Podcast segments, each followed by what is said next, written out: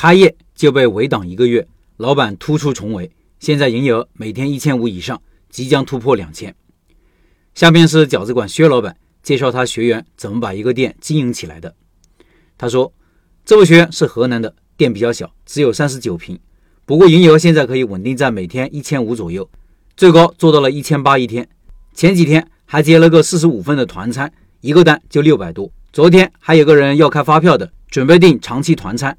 来看看这位老板怎么把营业额一点点做上去的。老板来线下学习前就已经选好店铺了，把我的店量好了尺寸，准备就复制我的店。店铺面积不够，就做了个阁楼，把饺子制作间安排在楼上，情愿把饺子从楼上往外拿，也要留出空间给顾客。晚上还能在门口摆两张桌子。第二，位置比较偏，开业就做五折活动，大力度宣传，生意不错，让很多人知道这里开了一家新饺子店。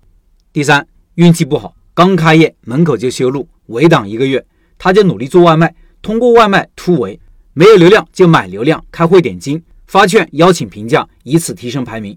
也打电话给顾客，尽量要到好评，学习如何装修外卖店铺，拍好产品图片，为的就是把店铺分搞上去。第四，除了外卖，还做外送，加微信好友，发抖音，把生饺子送上门，做足了市场调研，给产品定了一个有竞争力的价格。他发现我店里的堂食和冻饺子价格太过接近，果断的提高了堂食的价格，降低了冻饺子的卖价，让冻饺子是堂食的八折左右，效果明显，冻饺子销量增加，降低了堂食的压力。第五，路修好以后，开业期间吃过的老顾客都上门了，老板就请这些顾客参观手工擀面条，请顾客拍下店里纯手工包饺子的过程。一方面让顾客感受到食材的新鲜卫生，让他们吃的放心；更重要的是宣传效应，顾客都自愿宣传，并且带朋友过来吃。第六，增加客单价网红产品，老板专挑肉多的棒骨，研究了一段时间如何卤制，味道不错，现在做到一天能卖二十多斤。同时增加东北特色卤菜烧鸡和大拼盘，带动利润高的啤酒销量。第七，把牛肉做成了店里的特色，也成了顾客的记忆点。把酱牛肉切大块，牛肉手擀面加大码牛肉做成引流，让顾客不但吃饱，还能吃过瘾。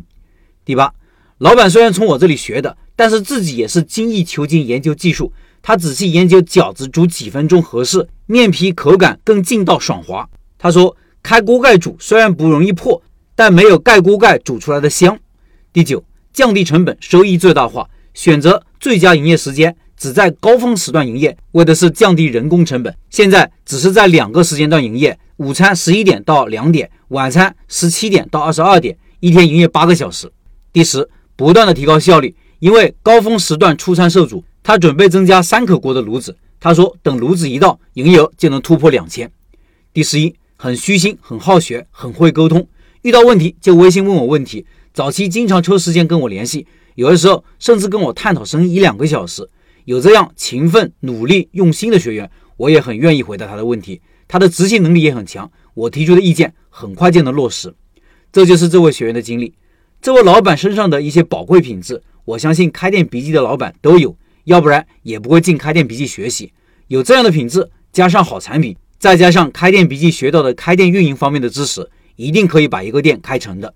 以上是薛老板的分享。另外，八月份的拜师学艺项目就是东北饺子。感兴趣老板可以进入直播交流群和薛老板直接交流，音频下方有二维码。